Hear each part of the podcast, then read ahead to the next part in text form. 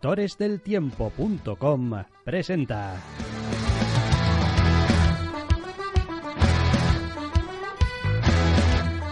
Entre cómics.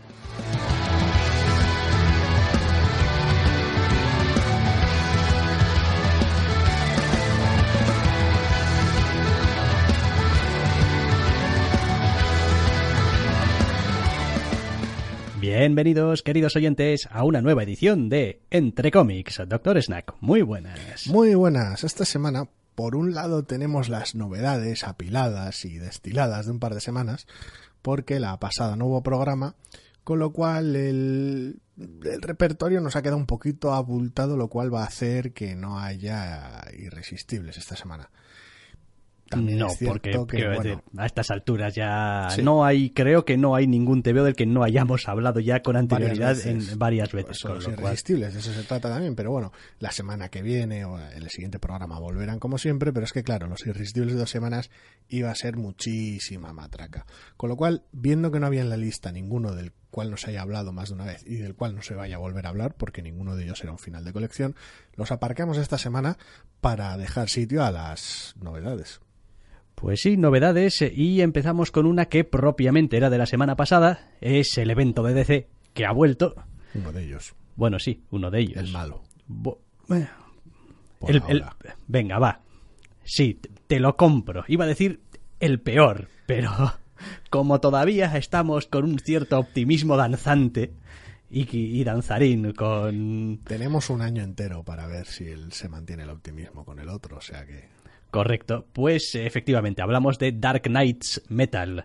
Dark Knights Metal número 5 de 6 ya, con Scott Snyder escribiendo, Greg Capullo dibujando, Jonathan eh, Glapion entintando y Francisco Plasencia coloreando para DC en este TVO del que sinceramente pues voy a tener que refrescarme un poco la memoria porque de la semana pasada esta pues como que se me va olvidando, lo cual ya de entrada no dice nada especialmente bueno de él. Malo, mala señal, sí.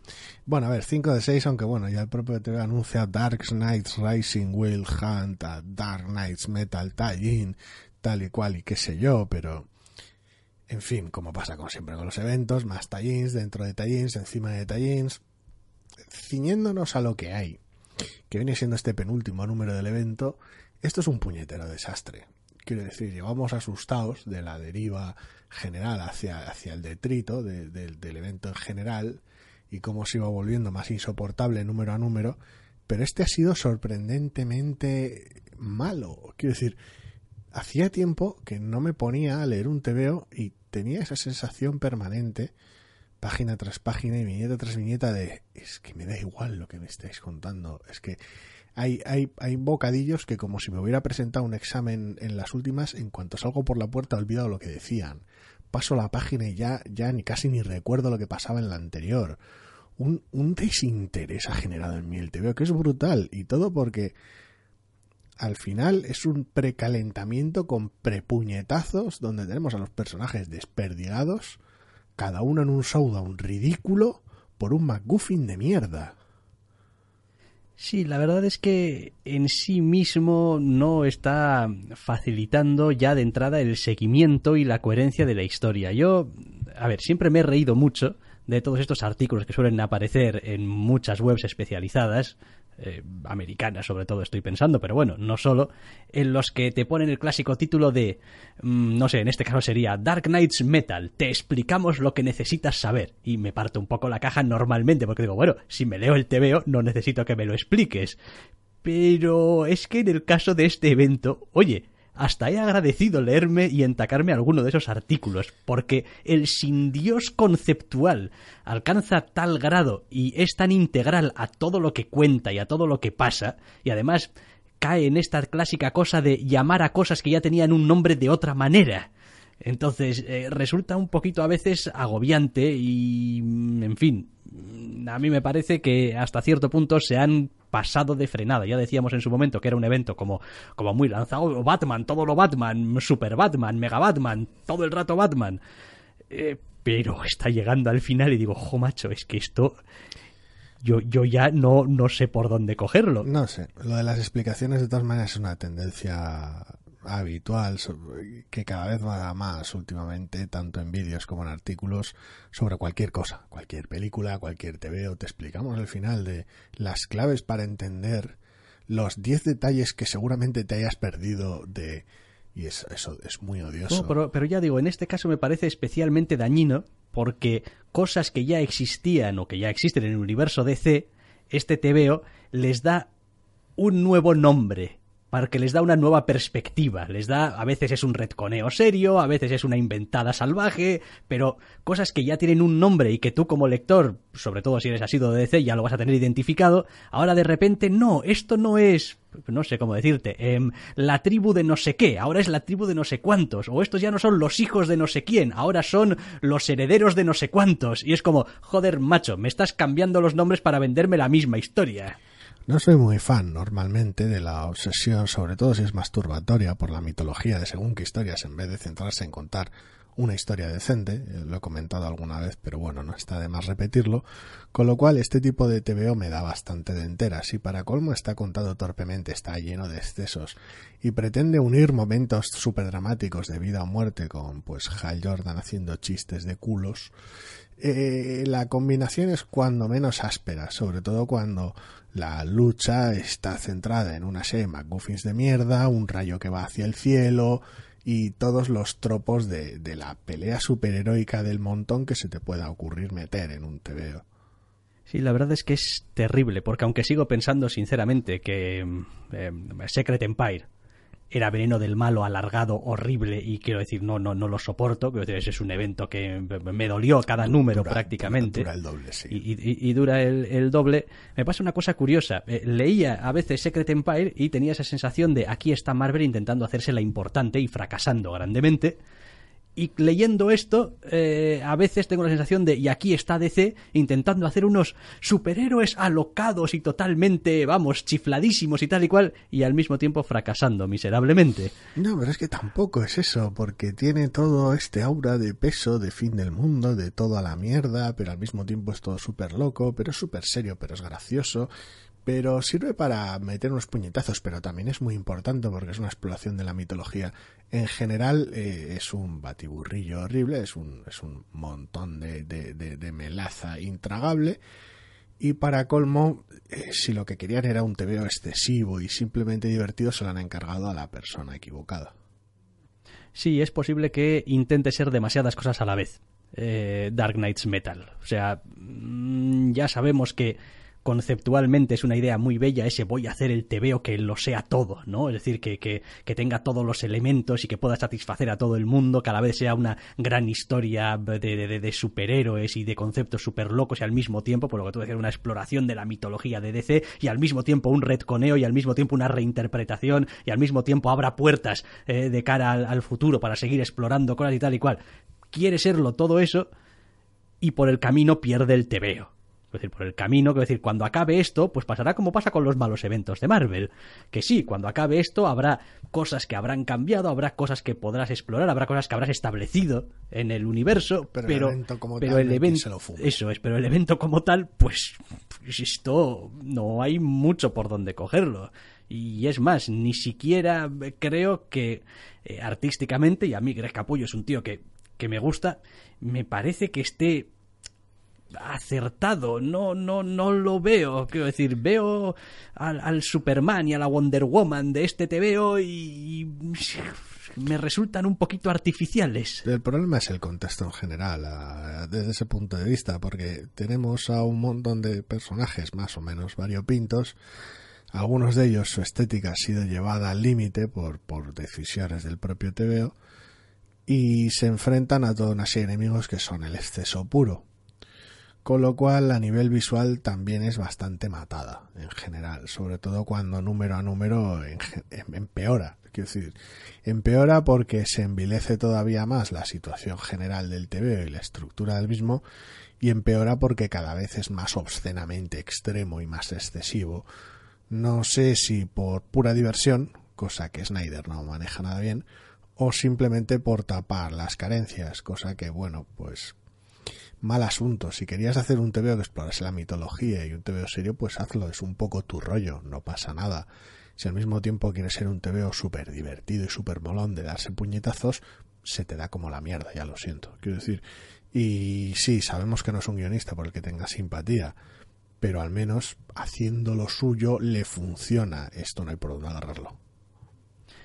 Sí, la verdad es que, no sé, en fin, ya nos queda solamente el último número. Y, o sea, en fin, casi casi puedo ver telegrafiado algunas de las cosas que van a pasar en ese último número. Quiero decir, mucho me extrañaría que esto acabase con todo el mundo desperdigado por ahí y teniendo que vencer seis batallas diferentes y con eso se consiga solucionar el entuerto.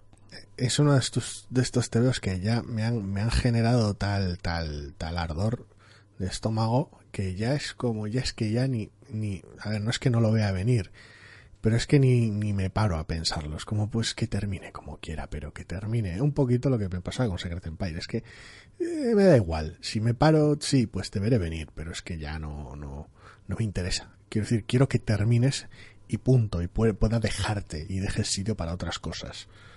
Ese es el asunto, al final, que, que editorialmente es, es, es un agujero negro.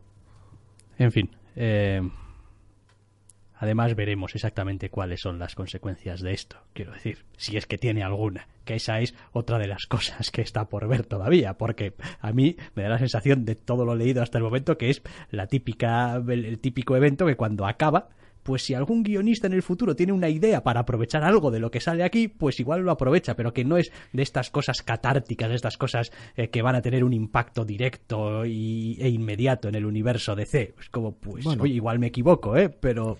Tenemos esa, esa línea de series que eran ocho o nueve, que ya comentamos Damage hace un par de semanas y esta semana le toca otra de ellas más adelante en el programa, que se supone que de las páginas de alguna de ellas al menos. Son las series que se lanzan ahora post evento alguna de ellas parecía tener algún vínculo muy específico ninguna de las que se han estrenado hasta ahora y de las que han salido hasta ahora pues les da igual el evento bastante. O sea que bueno bueno, en fin, vamos a dejar ya eh, Dark Knights Metal número 5 porque, en fin, pues tampoco hay mucha más cera que la que arde y a estas alturas, pues es lo que decimos siempre. Si ya te falta un número para acabar el evento y lo has estado leyendo hasta ahora, pues, hombre, no voy a decir que esté fuera de toda posibilidad que dejes de leerlo, ¿eh? quiero decir, para que a uno le entre el sentido común, pues nunca es tarde. Pero bueno, pues que ya nos conocemos todos, pues llegaremos hasta el final y, listo. O sea, si para ahora no te has convencido de que esto no merece tu tiempo y tu dinero, pues, pues este quinto número no lo va a hacer. Vale, así que nos movemos de editorial y nos vamos a Dark Horse a continuación para comentar Hungry Ghosts número 2 de Anthony Bourdain y Joel Rose, ¿no? Número 1. Número uno. ¿He dicho número dos? Sí. Bien, pues metida de zanca. Número uno. Hungry Ghost número uno de Anthony Bourdain y Joel Rose escriben, Alberto Ponticelli, Vanessa del Rey dibujan y José Villarrubia colorea. Te, te veo de Dark Horse, como decía. Pues sí, el primero de la línea de Berger Books, dirigida por Karen Berger dentro de Dark Horse, tenemos básicamente lo que es historias de la cripta gastronómica eh, nos presenta una historia, bueno, una historia principal o una historia marco, que es la que dibuja Ponticelli junto con la primera de las dos historias breves que contiene.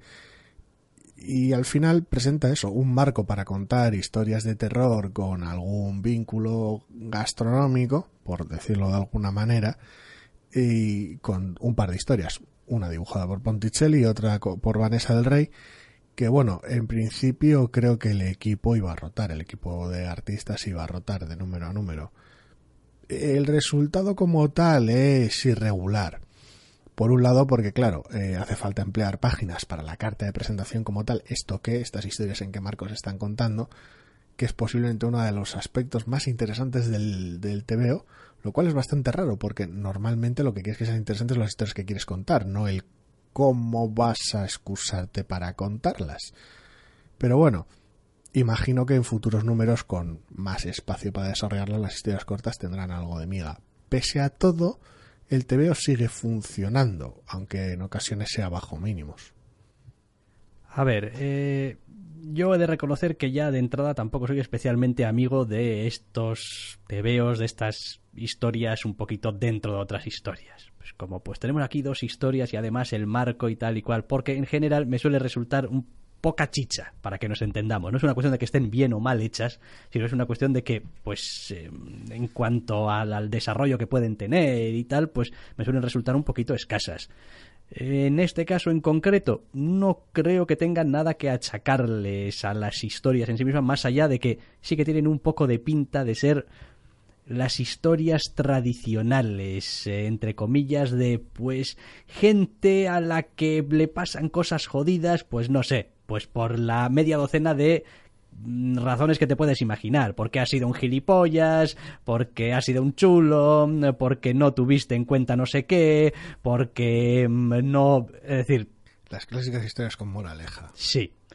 Y tampoco soy especialmente amigo de que, joder, la moraleja se le vea a la legua tanto. Y a veces vamos menos poner un cartel grande de moraleja y te- pues lo hace todo lo demás. Lo demás están contadas con brío y tienen bastante buena pinta pero no sé me resultan me resultan como muy muy muy escasas Pues, te veo que me lo leo y digo bueno y qué o sea aquí si es que no me llega ni pa'l diente Al final son 28 páginas para contar tres cosas distintas. Literalmente, quiero decir, toda una cena de gente privilegiada en la cual van a contarse historias, las dos historias que se cuentan en ese marco y una especie de epílogo. Eh, hacer que todo eso funcione en 28 páginas es altamente complicado, con lo cual las dos historias que se cuentan son terriblemente sencillas por diseño. Con lo cual, pues claro, eh, una cosa es tener nuestro episodio de historias de la cripta o nuestro capítulo eh, tipo de la pasada temporada de Black Mirror que Bueno, ten- no tenía hace- ese tipo de estructura. No hace demasiado tuvimos eh, Ice Cream Man, ¿era? También. Como se llamaba y tal. Y bueno, era un tebeo Le entero. dedicaba el Para- entero a la historia. Eso es. Entonces, no sé, a ver, que conste que, a ver, pues a mí Vanessa del Rey, por ejemplo, me gusta mucho. El bien. Y, y- y disfruto mucho eh, leyendo la historia que dibuja. Es como, bien, correcto, pero bueno, la historia en sí misma, pues tampoco es que pueda decir maravillas de ella. Ya, ya, también a veces es complicado porque es un, es un trabajo de equipo, entre comillas, y cuando anunciaron que, bueno, entre los dos escritores iba a estar Anthony Bourdain, el cocinero y conocida cara televisiva por sus reportajes bastante locos y descarados, no sé cuál es su aporte a esto. Eh, mi, mi problema en parte es ese, no tanto de decepción o de desilusión, porque las expectativas eran muy nebulosas, no tenía ni idea, no había visto previo ninguna, pero no veo su mano aquí. Es, es curioso, sí, a ver, normalmente no me suelo guiar por los autores, el TV es el TV y ya está, pero bueno, hay autores a los cuales les puedes ver la mano más o menos fácil, sobre todo cuantos más los conoces. Si leo algo de Warren Ellis, pues puedes ver cómo está en el TV o cómo se comporta, qué ha añadido, "Mm, esta es una de estas cosas que le gustan, que no, que se le dan bien, etcétera. En este caso no tengo ni idea de cómo escribe Anthony Bourdain o hasta qué punto escribe. Pero claro, esperaba ver algo de él, de la personalidad que conozco de él aquí, y más allá de sí, hay un marco gastronómico en el asunto, no veo nada, no veo personajes especialmente canallitas, no veo un interés impactante o Sinceramente, social. a mí me extrañaría mucho que Anthony Bourdain tuviese algo que ver con la escritura de este TVO. Porque si uno mira solamente el logotipo de la portada, lo que tienes es Hungry Ghosts Anthony Bourdain, Hungry Ghosts, y debajo y... el resto de... Exacto. Quiero decir, es como algo así como Anthony Bourdain patrocina estas historias que escriben y dibujan estos otros señores y colorean estos otros señores. Ya, según él, eh, según los créditos es eso, story de él y de Joel Rose. Entonces, no sé, porque también las historias que se cuentan Sí. son Pues esto... muy moraleja, muy fábula, muy cuento popular. Quiero decir, no es como no, son unas fábulas que se ha inventado Anthony Bourdain. Mm, Realmente no. La próxima vez que tengas una idea, decimos que es de los dos. Tú me la cuentas y yo te digo, ajá, sí, sí, me parece muy Me bien, parece- adelante. es una gran idea. y ya está. No lo sé. No, de- yo tampoco, claro. Ya digo, a ver, es, es, es complicado. Supongo que esperaba otra cosa y eso es parte del desconcierto que tengo. No porque el TVO como tal no me haya gustado, aunque lo dicho me parece excesivamente sencillo, pero lo entiendo por el número de páginas que tiene. Pero me ha desconcertado. No, no sé muy bien realmente cuál es la idea del proyecto o hasta qué punto está cada uno involucrado en ello. Sí, después hay cosas que llaman la atención eh, formalmente, ¿no? Porque estamos diciendo que parte del problema, o quizá, mm, en fin, de, como decir, las características que tiene y las limitaciones que tiene es el número de páginas, pero nos encontramos con que para cada una de las historias entre comillas, desperdician toda una página. Los piratas. Y es una página, la mitad en negro, que en blanco pone los piratas y después debajo una imagen nebulosa de unas mm, velas o lo que sea y tal y cual. Y es como, hombre, a ver, para poner solamente los piratas no necesitas toda una página. Sí, luego es gracioso porque es eso, el, texto de apoyo del final del TV es del propio Joel Rose. No es como, no, bueno, esto es un TV del cual pues está Anthony Bourdain con alguna idea o supervisando las escenas gastronómicas o lo que sea que pudiera hacer y al final hay un texto suyo o algo que sirve de complemento y por eso está involucrado en el proyecto. No, es que ni, ni eso. Entonces no, no, no tengo muy clara cuál es el, cuál es su impacto.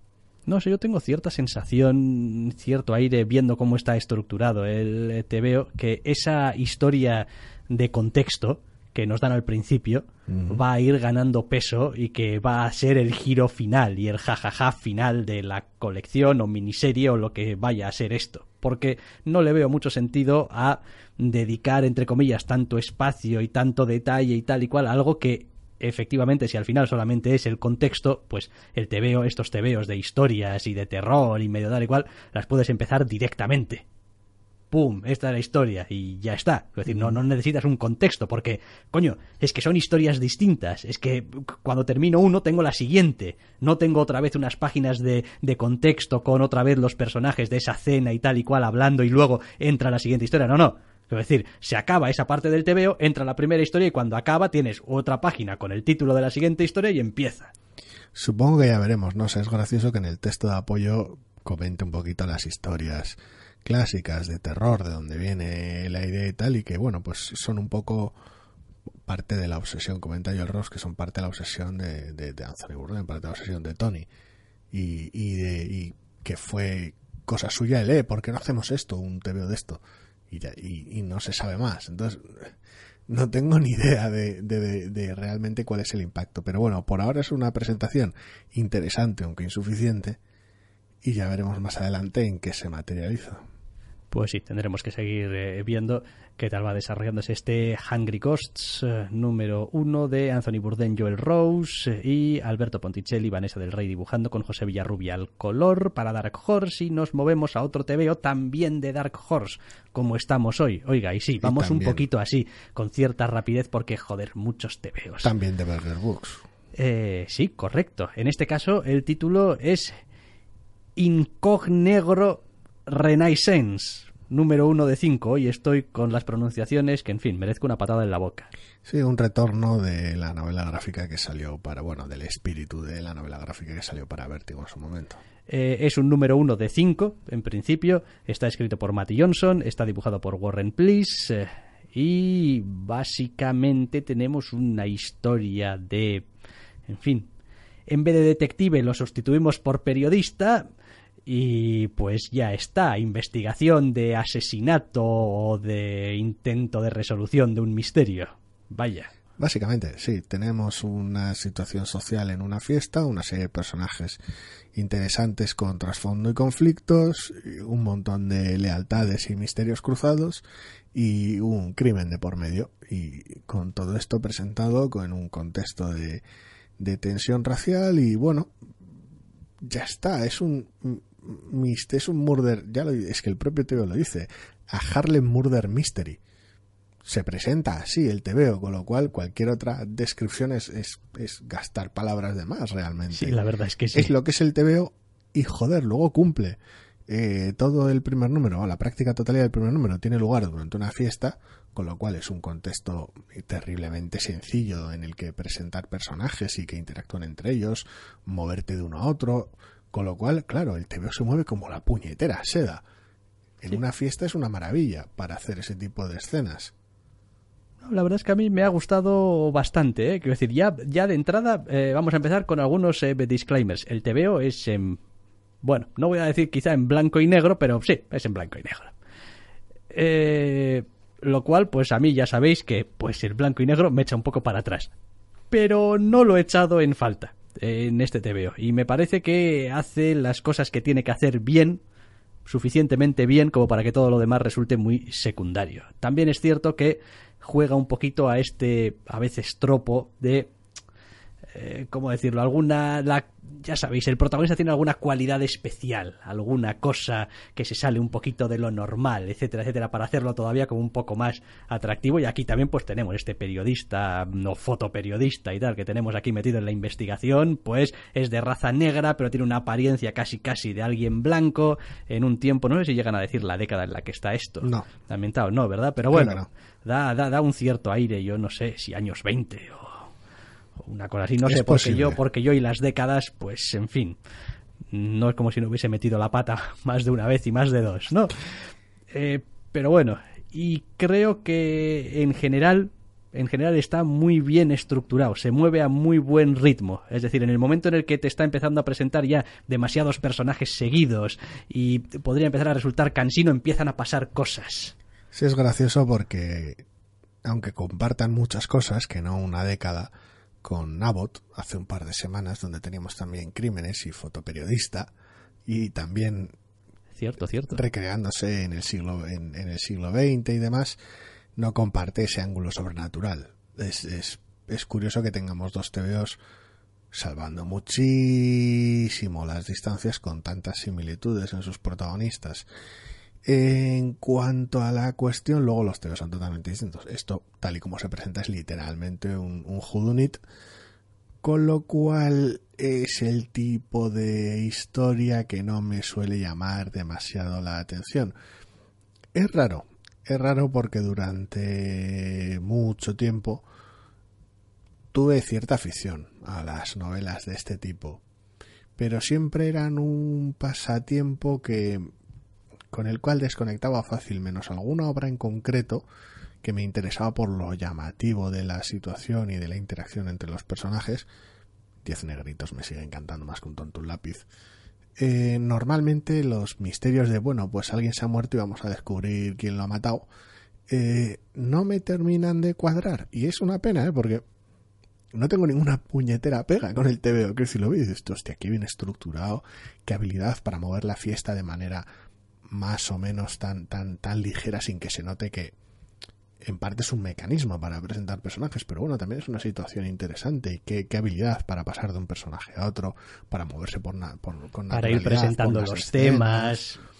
Está muy bien llevado el TVO, pero, pero lo digo, joder, qué bien hecho está y no es para mí. Pero qué bien hecho está, pero no es, para mí. Es, es, gracioso porque casi casi el asunto del asesinato es lo que menos me interesa. Bueno, a ver, es como siempre, es una miniserie de cinco, con lo cual el chan chan chan no lo tienes hasta prácticamente el final del TVO.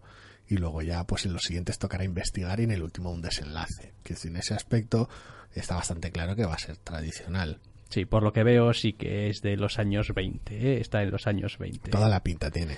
Eh, aunque al parecer eh, la novela gráfica original, Incognegro, pues debía de estar en los 30, early 30 mm, al principio de pero bueno, sin más, es que es verdad, eso también hay que decirlo. Claro, esto es como una especie de precuela o una historia anterior a lo que ah. sea que se contó en esa novela gráfica. No sabía.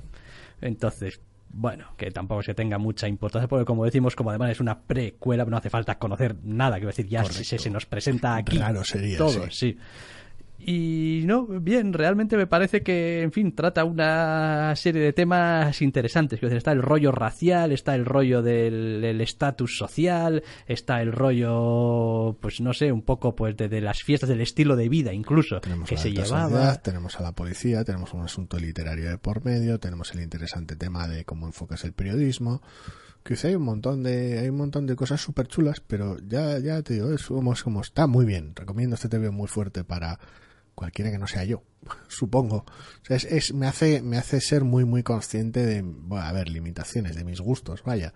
Decir, joder, pues lo veo y qué bien hecho está. Sí, hay una cosa que me gusta especial. No tengo ninguna gana de leer el número 2, pero está muy bien Hay una este cosa que me gusta especialmente de este TVO y es cómo consigue transmitir ese feeling que uno se imagina viendo la película de esto. O sea, es como... El blanco y negro ayuda mucho. Quiero decir, el, el, rollo ese de los personajes sentados en un sofá, uno con el sombrero, eh, tampoco sin estar calado del todo, el otro ahí con una copa o una taza en la mano y tal, y la policía y las preguntas y la fiesta y casi casi puedes oír la música que está sonando en, en la fiesta. El TV está tan bien construido que, que básicamente es un eco muy, muy, muy tangible de la aproximación más o menos normal dentro de la, de la, de la vamos, del- de la, la psique cultural, de la sociedad en general, de cuando te cuentan una historia de este tipo tan noir, automáticamente empiezas a tener esas visiones de cine negro, en blanco y negro, con, contadas de cierta manera, con personajes de cierto tipo, y de alguna manera resuena muy fácil la historia, con lo cual es encaja muy bien como está contado el TVO. Nuestro investigador reacio a investigar una mierda, las gabardinas. Todos son impedimentos, todo el mundo parece sospechoso. Los elementos están ahí. Está ahí, está y está muy bien hecho, pero ya lo digo, no, no, no, no suelo estar atraído por este tipo de historias, con lo cual, pues, que bueno, también es en parte por lo cual suelo caerme por los agujeros de muchos de los temas de Brubaker, ahora que lo pienso. Normal, normal. Pero sí, bueno, sí. aunque no es que precisamente haga Murder Mystery al uso, pero no suelo encajar en este, no, no, no me encajan este tipo de historias, pero, pero precisamente no es porque esta esté mal hecha, ni mucho menos. Es un TV realmente muy bien llevado. Sí, a mí, a mí me ha gustado, la verdad. Me ha gustado. Eh, entré además al TVO, no voy a decir con cierto recelo, pero sí, alguna cierta reserva a este rollo de no es una precuela de una cosa que ya se ha hecho, que tal. Y digo, buah, a ver qué saca cuartos es y esto. negro. Y tal, abres y dices tú, bueno, ¿qué está pasando aquí? Empiezas a ponerle caras. Sí, sí, lo cierto es que sí, pero yo siempre digo, eh, al final, al final, si el TVO es bueno, el TVO te gana. Es curioso, es eso, es llamativo. Tenemos dos TVOs de, de Dark Horse, de Burger Books, y me interesa el peor de ellos. Es- la comparación es ridícula y es injusto, pero es eso. Tengo más interés por seguir leyendo Hungry Ghosts y ver a dónde va, aunque tenga muchísimas fallas, y este esté mejor hecho, pero simplemente es el tipo de historia que no me encaja. Y luego hay una cosa eh, em, fantástica que habla muy bien de lo bien que está hecho el TVO en sí. Lo que más desentona del TVO es su portada a color. es decir, cuando vuelves después de leer el, el TVO y lo abres y tienes la jodida portada a color, casi no parecen ni los personajes Este no es el que que están he dentro. Es como, no, este no es el TVO que me he leído. El TVO que me he leído es en blanco y negro. en ese sentido, pues está muy bien. Vaya. Eh, ok, pues dejamos este, como sea que se pronuncie, Incógnegro Renaissance, número 1 de 5, de Mate Johnson, Warren Please. Y nos vamos a, hombre, estábamos esperando ya, nuestra, nuestro plato de bachofia de Marvel.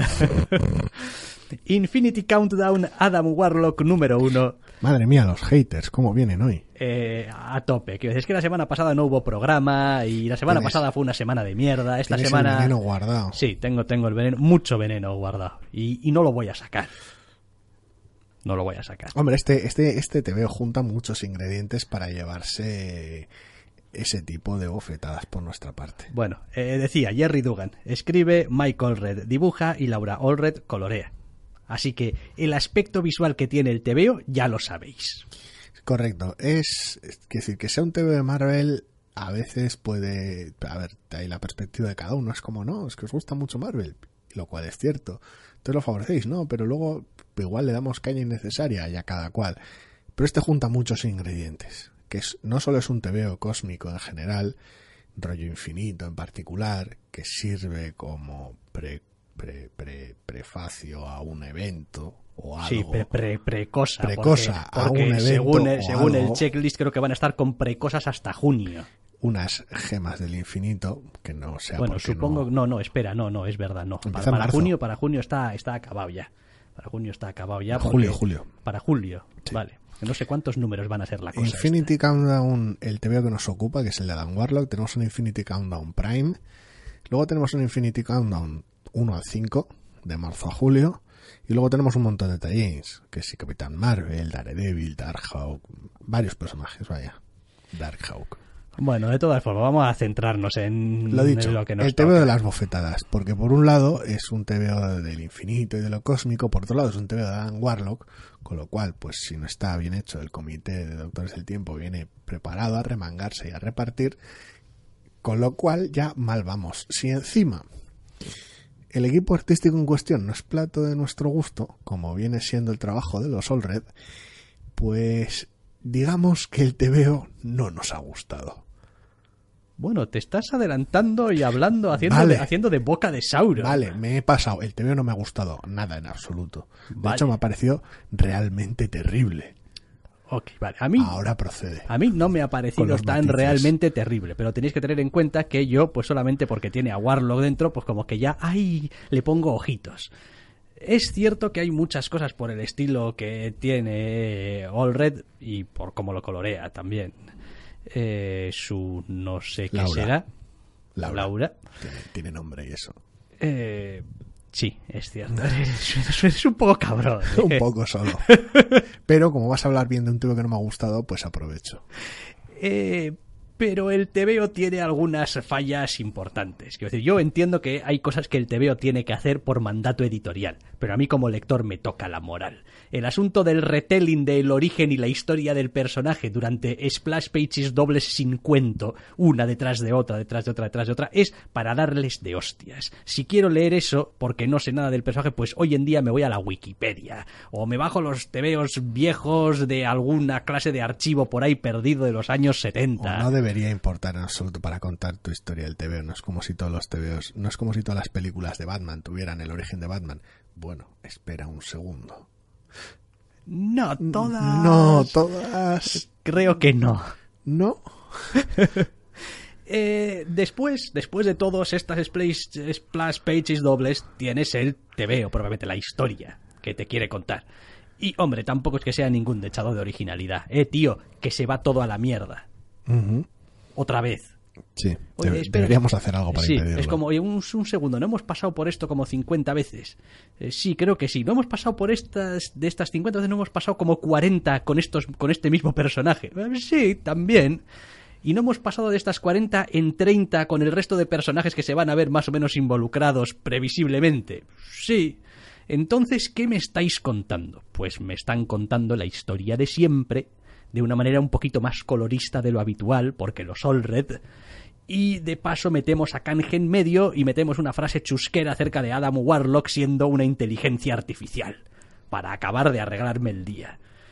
Eh, curiosamente, lo que es el TVO en sí me parece que, pues, pues fluye bien, más o menos. Si le quitas toda esa parte del principio, que es un retelling y tal, pues, bueno, a ver, no es una historia súper original, pero, oye, pues se sostiene y no se hace pis ni caca encima. Mm, ¿Que esto es necesario para algo? En absoluto. Es irrelevante como el demonio. Quiero decir, un TVO donde te presente cómo es un personaje, después te cuente una velada amenaza genérica sin ninguna clase de detalle en absoluto, porque quiero decir, no vas a sacar nada en claro de lo que te cuente, y después tengas un final chusquerillo, porque es un final chusquerillo, pues este TVO, quiero decir, si no fuese porque te dedicas a sacar TVOs y habrá que vendérselos a alguien, este TVO no lo sacas, este TVO no lo haces. Sí, básicamente el TVO se dedica en su primera parte a este es Adam Warlock más o menos, porque tampoco lo estoy contando como Dios manda. Y ha pasado por estas cosas así, muy por encima. Y ahora Adam Warlock está aquí, porque llega una amenaza que no vamos a definir muy bien, pero que es muy preocupante y que traerá gran horror. Pero no debes enfrentarte a ella ahora. Procede a otro lugar para estar preparado para enfrentarte ahora. ¿Ahora puedo enfrentarme a la amenaza? No. Espera que te cuente más cosas sobre la amenaza, pero cosas tangibles, no. Pero ahora debes prepararte para enfrentarte a la amenaza. ¿En, serio? No, porque se acabó el TVO. Ok. Horrible, horrible. Insoportable. El clásico tallín cerdo que no va a ningún lado. Y que para colmo, por un lado, trata el origen de un personaje querido de manera garbancera y por el otro, pues está dibujado por un artista que odio. Con lo cual, pues el pack completo, oye. Gracias, Marvel. Sí, no, no, no, no hay mucha cosa que rascar aquí. Y lo que es peor, todo lo que leo en este TVO me sabe a revenido, me sabe a, a- a terreno ya trillado, a ideas ya machacadas y hombre, pues ya sabemos que, a ver, nos movemos en los parámetros muy, muy limitados del TVO de superhéroes y el, el previo a un evento y A tal ver, y cual. Que van a traer las gemas del infinito de vuelta, que Sí, esperas? co- corre, o sea, no, tío, no, o sea, no, no, no. Quiero decir, de hecho, creo que este TVO ha removido mis entrañas y mis sentimientos de tal manera que me he puesto a escribir no sé muy bien qué acerca de lo jodidamente jodidos que estamos todos los que leemos superhéroes y nos tragamos la mierda que nos van soltando. Pero bueno, está todavía un poco a medias. Está, está verde, es un. Sí, es- sí, es no, una- pero- pero- Es una vaga promesa de, de- de un artículo. Sí, o de un express, no lo sé. Pero quiero decir, al, al final la, idea básica es, es lo de siempre. Intenté avisarte para que estuvieras preparado para la venida de esto. Porque Ya. iba a suceder. Vi las- yo vi las señales, Es tío. verdad, te lo dije. Va a haber un evento de estos. ¿Por qué? Prepárate, no, ¿Por no os harán. qué? Sí, van a hacer un evento de piedras. ¿Por qué? Agárrate, vienen los ¿Por pedruscos de colores. ¿Por qué? Joder. Bueno, hay una película bien. ¿Y qué? Ah, ¿qué es vale. Pero Creí que iba, a tener, que iba a tener que mencionarlo. En plan, no sé si has caído en la cuenta. Sacaron, han sacado algún tráiler yo de otro, de una Sí. película. Totalmente irrelevante. Para las ventas del TVO, totalmente irrelevante. No creo que sea totalmente relevante. Bueno, prácticamente irrelevante. No tengo ni idea. Es decir, vas a tener más éxito revendiendo guanteletes del infinito Bueno, pero eso también lo van a hacer. que Lo vendiendo uno, lo uno no quita lo que otro. vendiendo esta cosa que una vez más nos van a vender como si fuese la segunda venida de Jesucristo, que es lo que van a hacer como siempre. Lo uno no quita lo otro. Y mi ira, mi ira grande Sí. es, es porque todavía, todavía nos lo seguimos creyendo.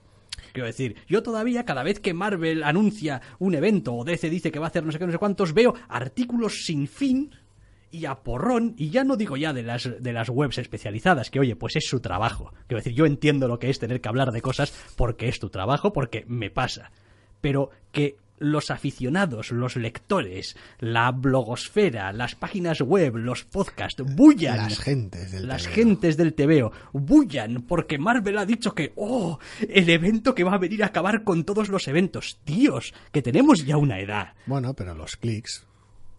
¿Qué los clics ni qué mierda? Cuando es tu trabajo son los clics, tío. Cuando Bien, no, cuando es tu trabajo, sí, pero ¿y cuando lo- no? Bueno, pues cuando no lo es puedes dejarte llevar por el hype o no.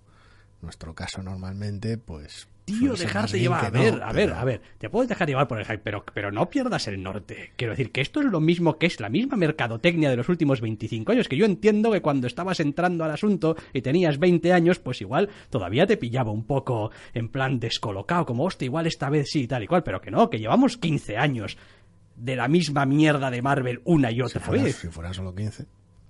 Por poner Sí, un... por una cifra abultada, Sí, sí. así, es como quiero decir que, que esto es siempre igual. Quiero decir que esto ya no se lo puede creer nadie. Que es lo que hay. Después el TVO estará mejor o estará peor. Pero, pero todo este run run, todo este run run, o sea, quiero decir... serio, Infinity, Countdown, cosas. ah, por ahí. Eh, Lo Marvel se viene abajo, hay gran destrucción en el, en el horizonte y las, las gemas han vuelto y hay personajes bizarros que han vuelto con ellas.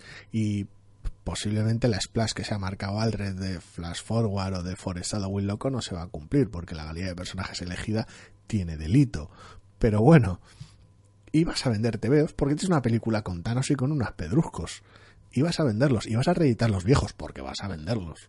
Porque por un lado es posible que los tengas baqueteados en casa y los tomos nuevos están bien, bien bonitos y bien fresquitos, aunque tengan alguna cosa de traducción.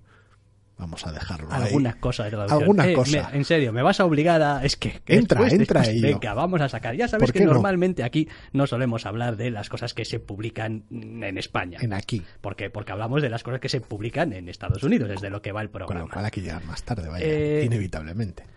Están sacando una especie de colección en tomos de las cosas del infinito Cos- de Jim Starlin. Como diría Antena 3, cosas de Thanos. Eso es, cosas de Thanos y cosas de Starlin.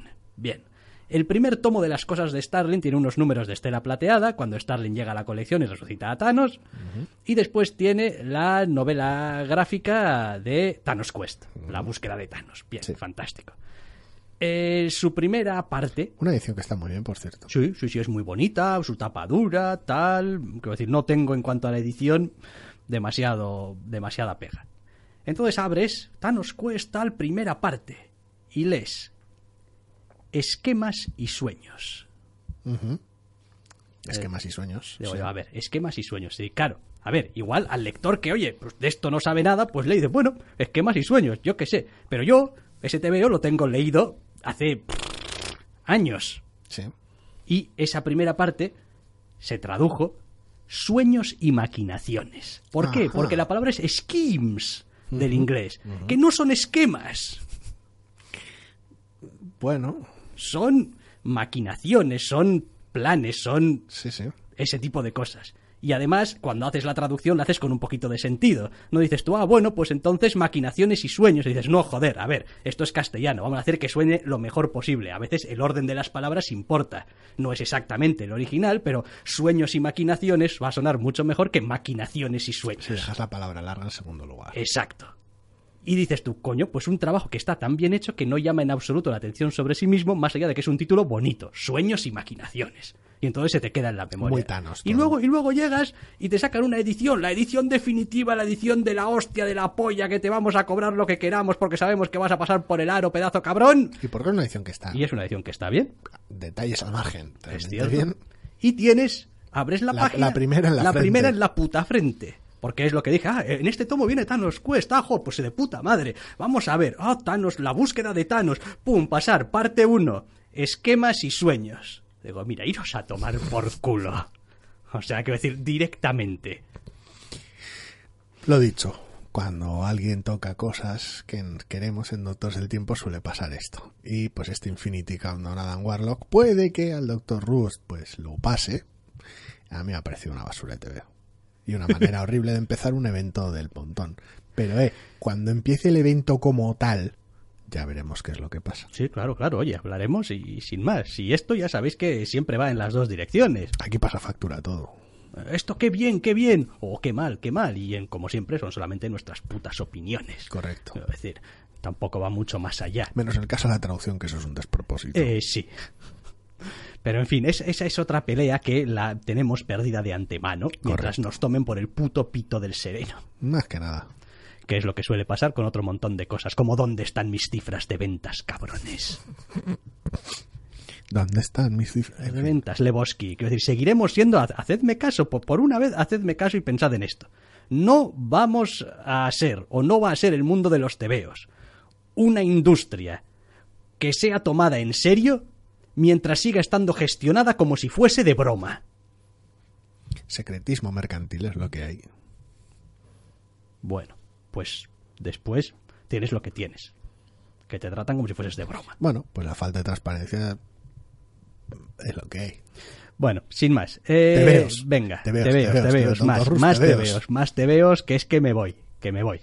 Eh, venga, esta además te lo voy a dejar, yo creo, todo para ti. No, Todo para mí. No estoy Todo pa- como, interesado... como si no te lo hubieras leído. En plan, pongámonos en, ese, en, ese, Bueno. en esa hipótesis. Mm, supón que me habré leído como un 80% de este tebeo, que ya es un mucho leer. O sea, que o sea, tan- tanto te fatigó que no llegaste ni a acabarlo ya después de ya. Eh, Este es de, la, en este línea de es- meta. es de la semana pasada y pasaron cosas la semana pasada. De hecho, no tuvimos programa. La semana pasada razón, pasaron, y- pasaron cosas y no tuvimos programa. Y uno de nuestros oyentes preguntó, oye, ¿esto qué? Eh, JLA Doom Patrol, Milk Wars número uno de Steve Orlando y Gerard Way escribiendo y de Aco y también con una página de Hugo Petrus eh, dibujando y con Tamra Bonvillain y Marisa Luis al color. ¿Qué pasa con este TVO? ¿Esto, ¿Esto qué? Sí, no, la petición no fue tan larga porque no incluía a, los autores, pero ¿esto qué? De esto hablaréis, ¿no?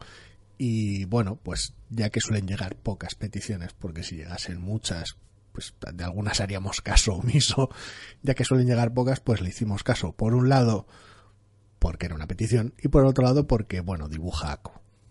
No vamos a engañar, a- Sí, no voy a sí. engañar a nadie aquí. Porque Y dibuja muy bien. Por un lado, no suelo ser fan de cómo escribe Gerard Way, aunque no sea el único responsable escribiendo de esto, y no termino de conectar bien con las colecciones de John Hannibal de DC. En general, no estoy leyendo ninguna de ellas en la actualidad. Las empecé, creo que todas o casi todas, y no continué ninguna, cada una por diversos motivos. Ya hemos hablado de algunas de las colecciones aquí con lo cual tampoco voy a repetirme. Así que, pues un crossover con la JLA como que no estaba en mi menú, en principio. Pero bueno, eh, dibuja que lo ha pedido un oyente, así que vamos a echarle un vistazo. Y casi, pero no del todo. Me explico, es un TVO bellísimo, Aqua hace un trabajo formidable planteando todas las locuras que exige un TVO como este, pero formidable, o sea, una cosa demencial, porque cuando lo agarras y ves que es un TV un poco loco y, la portada es de Quietly, entonces casi estás diciendo, el TVO voy a abrirlo y me va a pedir Quietly, me voy a quedar triste porque no lo dibuja él, ni mucho menos.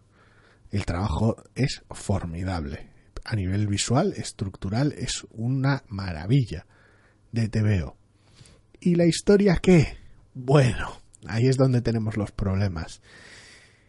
Los personajes están bien, aunque con algunos haya cierta desconexión, porque bueno, yo dejé de leer un Patrol hace ya algún tiempo. Pero bueno, la historia tampoco te pide que seas un conocedor de la leche. Funciona bien, la historia es interesante, maneja los personajes de DC que le interesan para crear este tipo de historia chiflada.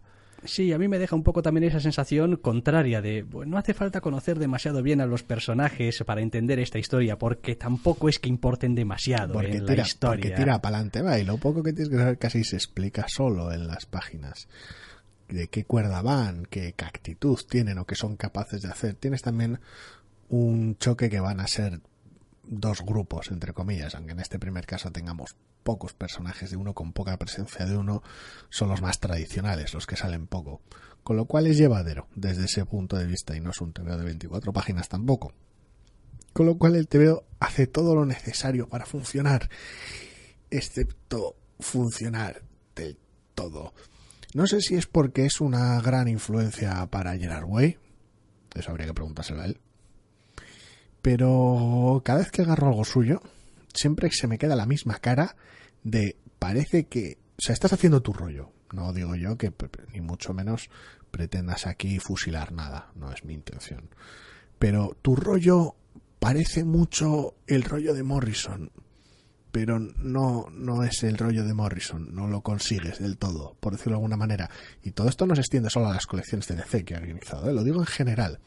No sé hasta qué punto le habrá influido el autor o le gustará o pero su manera o simplemente son mentes muy afines. Su eh, manera de escribir ciertos personajes extravagantes y disfuncionales y, y, y dañados y, la, las historias extravagantes que, que cuenta eh, me suelen recordar un poco a él en algunos momentos. En este caso es más obvio porque de un patrón. Y, no termina de estar del todo ahí. Quiero decir, un TVO de este tipo puede ser muy raro, muy loco, pero al mismo tiempo solía tener, si se hace o suele tener, si se hace bien, una conexión temática muy fuerte que hace que todas esas chifladuras funcionen y si no, está muy bien atado a nivel de personajes y son ellos y sus relaciones los que tiran del carro. Es decir, porque la trama va a ser una puta chifladura. Eso está claro. Pero esa chifladura se sostiene a nivel simbólico sobre una serie de cosas que hace que todo esté unido y no parezca simplemente una sucesión de escenas random ridículas. O son los personajes los que están conectados y son los que tiran de ello. Todo eso aquí no está tan presente como debiera o como sería recomendable, con lo cual acaba resultando un TVO demasiado superficial, por decirlo de alguna manera. Quiero decir, parece más una sucesión de locuras graciosas que no una sucesión de locuras graciosas que reflejan algo más profundo e interesante, por decirlo de alguna manera.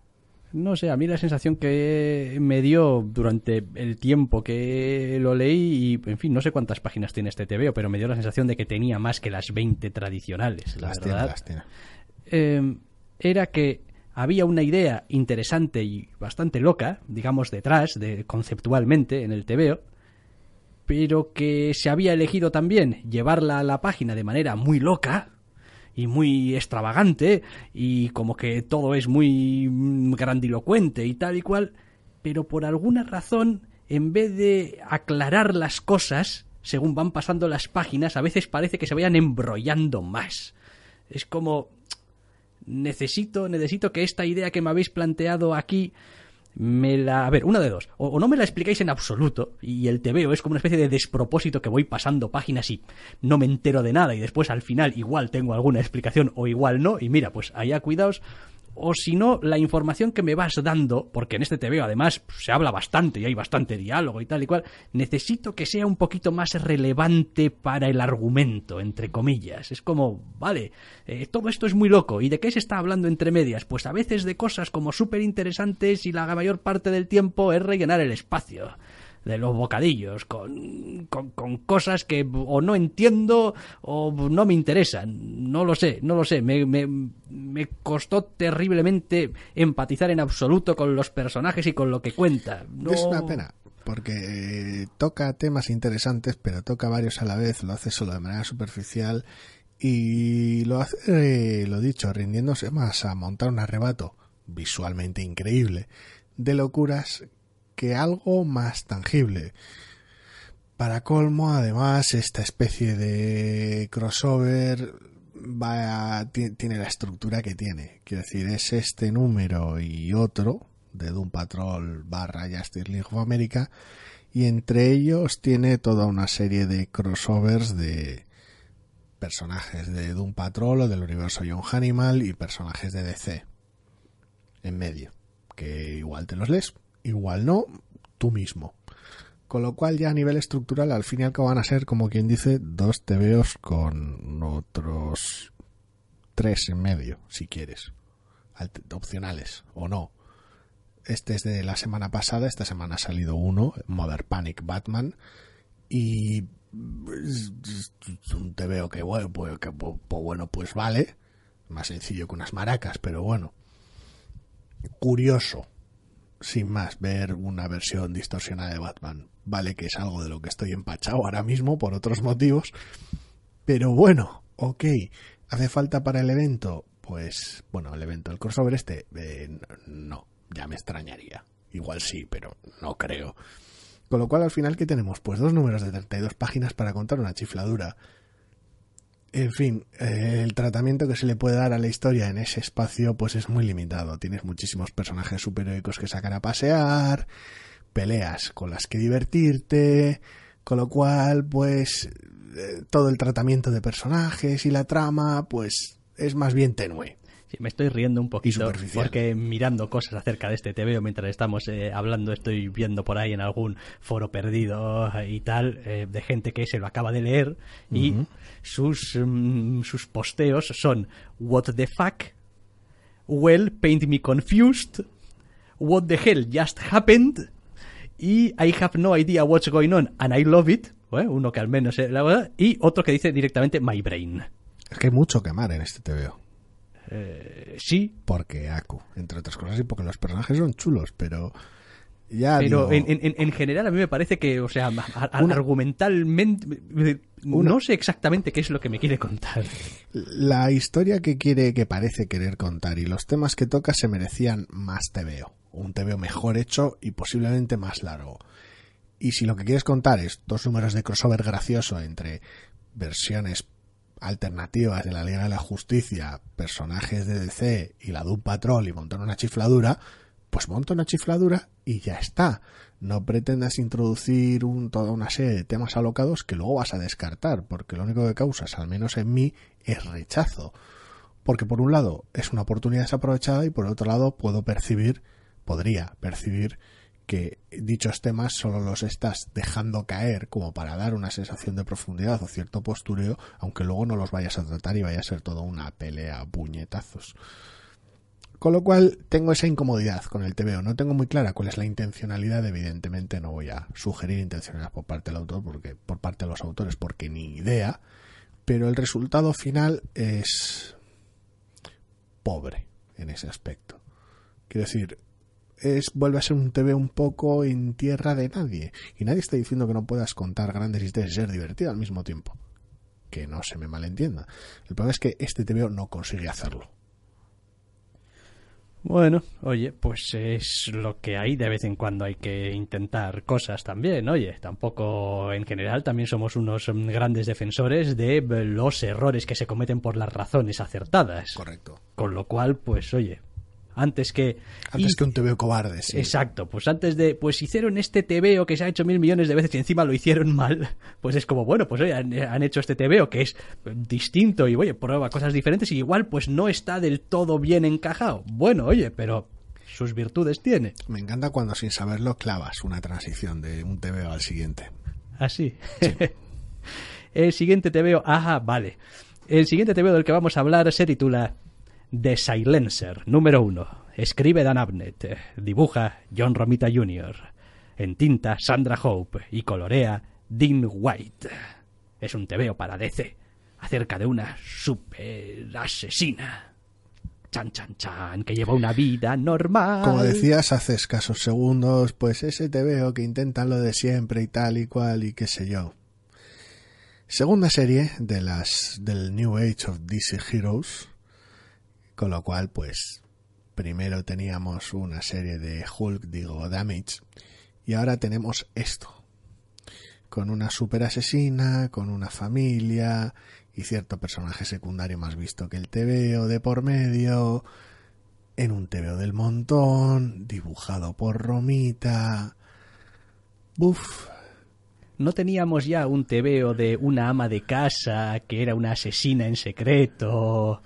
Eh, pero aquello creo que lo dibujaba Joel Jones y se llamaba, em, ¿cómo era? Mm, Lady Killer. Sí.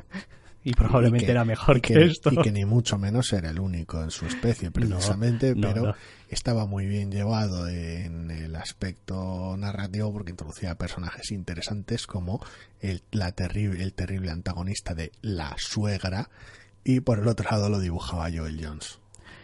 Eh, de este Time Silencer número uno, pues voy a decir una cosa así como muy sencilla y muy simplona y muy de joder, tío. Quiero decir, para esto no os pagamos, pero venga, va. ¿Os gusta Romita Junior? Ponleros este veo. Porque Romita Junior. ¿No os gusta Romita Junior? No os leáis este veo. Porque Romita Junior. Si tuviera una frase lapidaria al final con un, con un giro estúpido, parecería, parecería un... ¿Te veo de Kikas? Parecería un tallín de Kikas. Es, es terrible este mencial. Es una cosa loquísima. No sé en qué mierda estaba pensando Aramnet cuando escribió esto. Sinceramente. Y, a ver, es un tío versátil, que es capaz de hacerte este tipo de producto. Lo sé bien, no es precisamente su único, bueno, su única obra genérica, por decirlo de alguna manera. Creo recordarlo haciendo algunos números en su momento también de The Authority. Creo recordar, Muchas por ejemplo. Ciertas novelas que, en fin, me voy a ceñir al TVO. Eh, eh, con lo cual, pues, es en un equipo llamativo, Amnet y Romita y tal y cual, para hacer un TVO que es de todo, menos llamativo.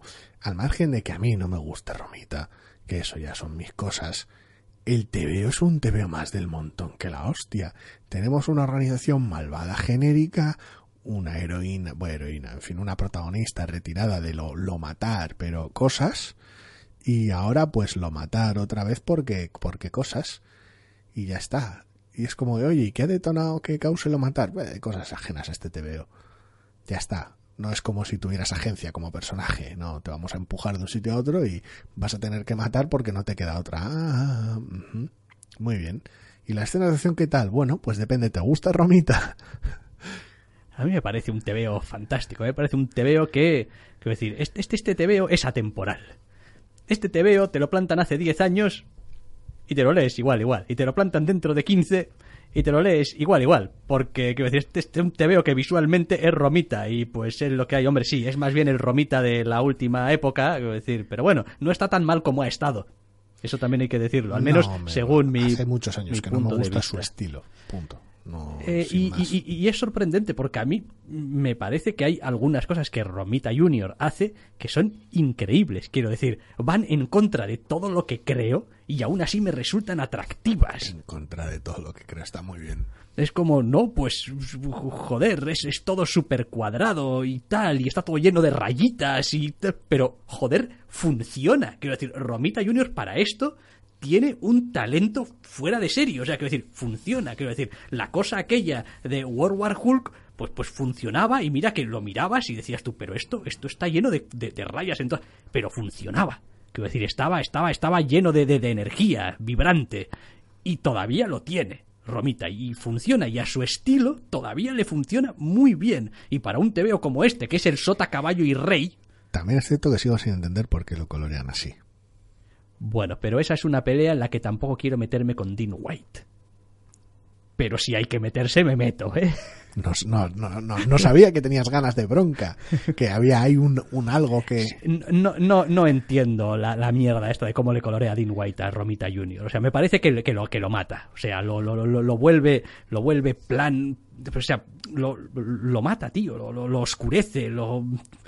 No sé, le, quita vitalidad. En vez de darle vitalidad, le quita vitalidad. La verdad es un, es un color excesivamente, a ver, excesivamente innecesariamente saturado y complicado para un para un arte que se favorecería, creo yo, de una aproximación más sencilla. Pero yo qué sé. No me pega. Tampoco es que vaya a ponerme ahora a conjeturar cómo deberían colorear a un artista con el, por el cual no siento simpatía, porque ya sería una cosa muy loca. En plan, no, Romita no me gusta, pero deberían colorearlo como yo digo. A ver, tampoco, tan, tan loco no estoy. Pero hombre. El no sé. principal problema que tiene este TVO es que lo has leído 50 veces. Correcto. Pero tiene una ventaja. ¿Que lo has leído 50 veces? No, que como lo he leído 50 veces ya sé que no quiero leer el segundo número. Correcto. No malgasta mi tiempo. El TVO es honesto. Tengo, tengo esto.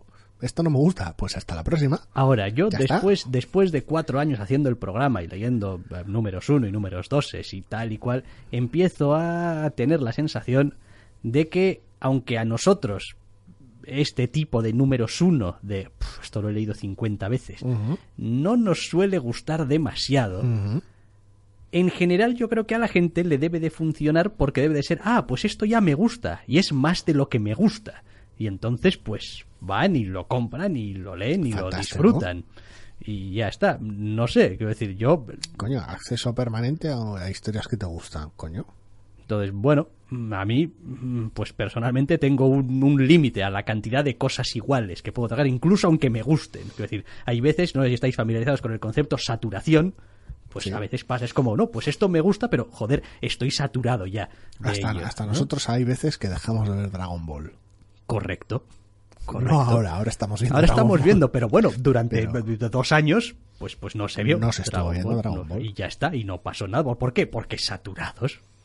Pero sabemos lo que es Dragon Ball, sabemos lo que da y nos gusta y nos lo da todo el rato. Muy bien. Exacto. A veces peor que mejor porque Eso te iba pues, a se decir, gastan los dineros que se gastan en animación. En cuanto acabe este Pero- último arco, como empiecen a hacer mierda otra vez Ah, con el siguiente, acabe pues este último arco, dejaremos. acaba este último arco y se toman un descanso. Pues ya está. paran la serie. Sin más. cual, Eh, vaya, que... ¿Qué, pues- paso, ¿Qué paso de esta mierda? Sí. Básicamente es que es así de sencillo, es como, y, y suena terrible, y el TVO no es tan terrible, ni mucho menos, pero es que joder, es lo que- vais a leer en un boleo, lo- quiero decir. Si, si algo tiene este, este TVO, es que entre lo que ya sabes que va a pasar, lo que ya te imaginas que va a pasar y lo que está pasando, te lo vas a leer con una alegría. Lo este, tengo- este TVO sí que son cuatro pavos echados en cinco minutos. Bim, bam. Echaos, entre comillas, vaya, ¿no? Echaos, echaos, echaos. Con el En- programa en- que llevamos hoy, echaos. En cinco minutos. A o ver, sea, a ver. En fin, que lo dicho, que al que le vaya el rollo de Romita en un TV de acción y tiros, pues aquí tiene acción y tiros y Romita para parar un tren. Y no es, no es que el TV esté mal hecho, el problema es que el TV es sencillote y es una historia sencillota que no tiene interés para mí que he leído 78 millones de veces. Viendo la portada también tiene un detalle gracioso que me gusta que todos estos TVs lo estén presentando como The New Age of Heroes en lo alto, justo encima del título. Hombre, Age no sé. Heroes en este TVO los justos y The New no tiene nada. Pero bueno. Hombre, a mí me viene una parte de una canción de Dire Straits que decía It's just another one, just like the other one. Un poco de pues, eso. Pues es, es otro que es igual que el otro. Vaya. Está muy bien, porque ahora tenemos un TVO totalmente distinto que me causa el mismo rechazo. Por motivos totalmente opuestos. Eh, esto es lo que pasa cuando no nos dejan echar vapor semanalmente. Que después se nos acumulan cosas, llegamos a la semana siguiente y pues eh, reventamos por donde no El debemos. a programa es tanto informativo como terapéutico. Sí, sí. Eso, eso es así, es lo que hay. Quiero decir, Os toca, os toca aguantarnos. Eh, anteúltimo te veo que vamos a comentar hoy se titula VS, o bueno, Versus. Sí, Creo. creemos que Versus. Por la naturaleza del TVO, pero Versus número uno, escribe Iván Brandon, dibuja Esad Rivik y colorea Nick Klein para Image. por un momento me paraba a pensar si había alguna algún número romano que fuera la S, pero no. Por si acaso.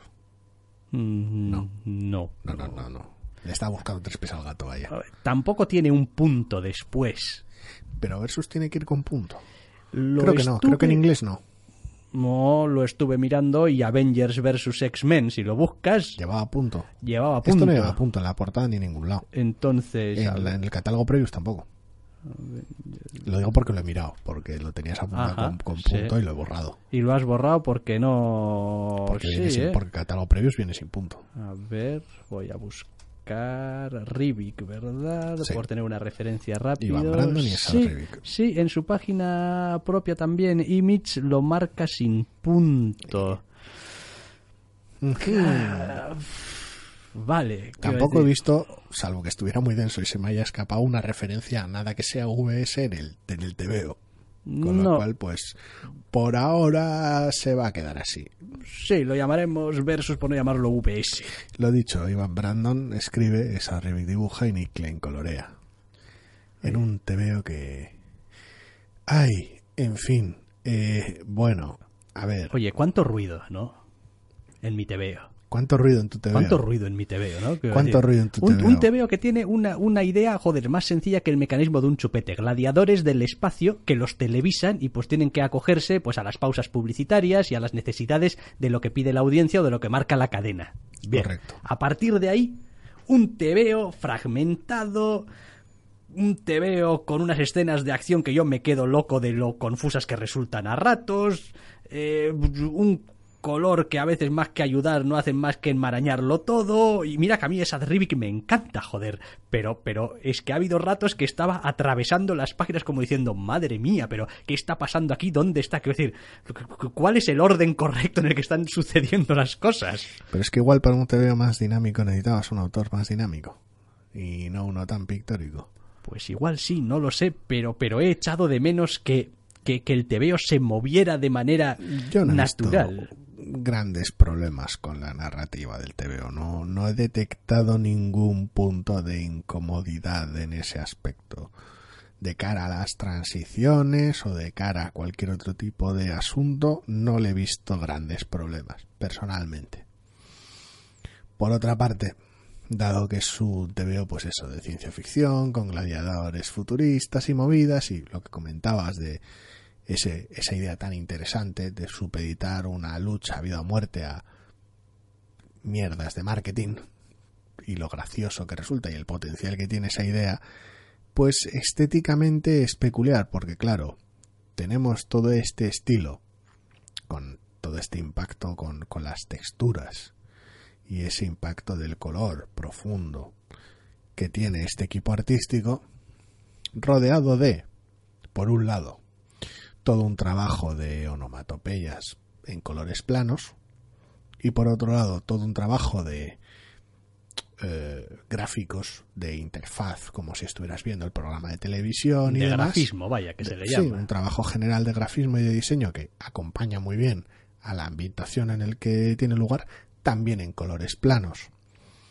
Con lo cual es raro, porque bueno, las onomatopeyas las pones en colores planos porque son un elemento entre comillas externo al TVO, es para el lector, no suceden ahí, con lo cual pues de alguna manera las apartas del arte. Pero los elementos visuales de diseño sí que son parte del TVO, eso está sucediendo ahí. Con lo cual verlas en colores tan planos es muy raro, hace que destaquen y está muy bien. Y, el diseño que tienen en general es muy propio de una interfaz, con colores para ciertos tipos de aviso, que se mantiene a lo largo del TVO, es consistente y está bien llevado. Pero todo eso, junto con todos los bocadillos de diálogos, junto con el arte de Sarribic, vuelve a hacer un choque muy raro. Yo nunca me termino de acostumbrar del todo a un TVO de Sarribic. Los disfruto y me gusta lo que hace. Pero siempre me cuesta encontrar un lugar en el que encaje al 100%, con el cual me sienta del todo cómodo. No digo muy cómodo o bastante cómodo, porque con eso he estado muchas veces, un tío que me gusta. Pero del todo, del todo, nunca me funciona tiene, para mí, ¿eh? Para mí tiene un cierto aire, por ejemplo, sus, personajes, sus figuras eh, humanas y sus, sus rostros y un cierto aire de, de artificialidad, un cierto aire de no sé, de como si no fuesen de verdad del todo, como si estuviesen, entre comillas, un poco pegados eh, ahí, que a mí me suele a veces sacar un poquito, quiero decir, y además en este TVO en concreto todo tiende a ser como bastante recargado, quiero decir, si uno mira el diseño de las cosas, joder, si llevo una mochila, joder, mi mochila tiene cuatro o cinco brazos que le salen, y mi visor, mi visor es un visor súper cantoso con un color súper llamativo, que, y mi arma es un arma gorda, hiper gorda, y si voy por la carretera y va el coche avanzando, deja un rastro de luz súper súper fuerte y súper llamativo. Y quiero decir, es, es- la atmósfera de este TVO es como muy densa, joder, es, es como un poquito opresiva. Y no porque sea, no porque sea triste ni deprimente, sino porque es todo tan intenso que, joder. Con eso no tengo pegas. Eh, No colabora la claridad, evidentemente, pero funciona para lo que se trata de. Por mucho que esté, se le haya dado un lavado de cara y por mucho que se venda como entretenimiento moderno de un mundo futurista, siguen siendo peleas de gladiadores. Ese contraste es interesante y en ese aspecto me parece que, que- que contar con Rivik para ello, evidentemente, no es, es idóneo. Pero la combinación de todos los factores que quiere manejar hace que haya cierta incomodidad, cierto, cierta tensión a nivel, a nivel narrativo. Quiero decir, es, es un equilibrio muy complicado de mantener, que el TV estuviera 100% perfecto, pero al final todo el follón visual le genera cierta tensión, cierta barrera con el lector, y me parece que incomoda. No es que estropee el TVO, pero siempre está ahí. Es como el arte está bien y es adecuado, pero tiene una serie de características que hace que choquen con los diálogos por un lado, con las onomatopeyas con otro, con los grafismos por otro, que a su vez puede que no se lleven bien entre sí. Quiero decir, tiene tantas capas el TVO, un- bueno, el TVO, cualquier TVO, pero este en particular, que si no está todo en consonancia, genera cierta barrera. Y hace, no es que dificulte literalmente la lectura del TVO, lo vas a leer y lo vas a entender. Pero ese esfuerzo extra, de alguna manera, por, por explicarlo de alguna manera, le va a restar ritmo. Y ese, esa pérdida de ritmo le va a restar impacto. Y todo eso lo daña. Sí, ya te digo, yo creo que ahora revisándolo un poquito, gran parte del problema de la sensación que me transmite el TVO es de estar muy cargado. Quiero decir, intento buscar un espacio en blanco, el color, y no hay. O sea, no, no, no, no hay blanco en este TVO. Es decir, no hay blanco entre viñetas, no hay blanco eh, dentro del propio mundo, no hay, quiero decir, no, no respira. El- en ese sentido, que, que es una elección artística como otra cualquiera y de, y de intentar hacer, pero Hay muy poquitos ejemplos. pero no, no, no hay. Bueno, sí, pues me, me vas poniendo dos viñetas en un TVO de 20 Sí, páginas. sí, sí, muy poquitos. Es- porque es como- Ya lo digo. Tiene. Lo que tiene esa Rivik, normalmente, no, no es que lo haga siempre, pero normalmente, incluso cuando el fondo no comporta nada, y digo nada de la manera más literal, no comporta interés porque construye el mundo que hay alrededor, ni comporta interés porque eh, da información extra, ni comporta interés porque es una cosa emocional o atmosférica, es simplemente lo que está ahí detrás, Nunca quita nada el cabrón. no lo quita, no lo omite. Y por un lado por el estilo de dibujo y por otro lado por el estilo de color que lo acompaña, no es precisamente un fondo plano. No aligera. El asunto es que no aligera. A veces solemos hablar, sí, a veces solemos hablar de cómo eh, unas páginas como que respiran mejor, ¿no? Bueno, en este TVO, joder, no respiran. Páginas. Es decir, va, va, pues va, eso va muy cargado. Ojo, que esto evidentemente es una elección hecha muy a conciencia y, y- y- y sabiendo un poco lo que hay y tal. Pero sí que es verdad que, bueno, pues eh, después para gustos los colores y a mí me gusta un poquito más sosegado. Que decir, a ver, es como todo. Tampoco si te pasas de frenada también va mal. A mí se me hacía rarísimo. A mí se me hacía rarísimo, por ejemplo, cuando este mm, eh, Brian Hitch empezó a hacer la etapa de los cuatro fantásticos y empezó a tener estas eh, viñetas, estos marcos blancos por todas partes. Es decir, no, no había separación de viñetas, había blancos, había bordes blancos. Y, Por un momento creía, creía que me ibas a decir con bacalo o algo así. y, y, y de repente era como, hostia, qué extraño se hace a veces, ¿no? Bueno, a ver, al margen de esta sobrecarga o esta tensión de la, a la que le hemos dado un par de vueltas de más tal vez en el TVO, el TVO está bien y el mayor problema en realidad tampoco es ese. El mayor problema está en que su personaje principal no resulta demasiado atractivo ni interesante, ni tampoco tiene un impacto tan interesante en el TVO, tan específico en el TVO hasta el final, con lo cual a veces nos sentimos, o al menos yo me he sentido como lector, que estaba igual que él, viéndolas venir, lo cual es un tanto triste, y por el otro lado la historia, más allá de la situación específica, apenas la hemos visto. mm, hemos visto el mundo en el que se desarrolla, al menos en parte, o el contexto en el que se desarrolla, pero tampoco tanto el tipo de historia que quiere contar. Con lo cual, no tengo una historia tangible y por otro lado tampoco tengo un personaje interesante y el resto del reparto secundario ni hablamos porque son, son paja pura. Con lo cual mi problema real con el TVO es ese, es que no tengo ancla ninguna más allá de, uh, qué mundo más interesante o esa de Rivik mm, me encanta para leerme un número 2 y cuando la propia presencia el propio estilo de esa Rivik genera problemas en el TVO y cuando el mundo me importa más bien poco, el mundo en el que se cuenta me importa más bien poco, tengo serias dificultades para aproximarme un segundo número. No digo que no lo vaya a hacer, porque pues la curiosidad es así. Pero es que si sale en una semana muy atareada, es el tipo de número que se desvanece. Decir, ah, el segundo de aquello de los gladiadores, de, pues estoy muy liado.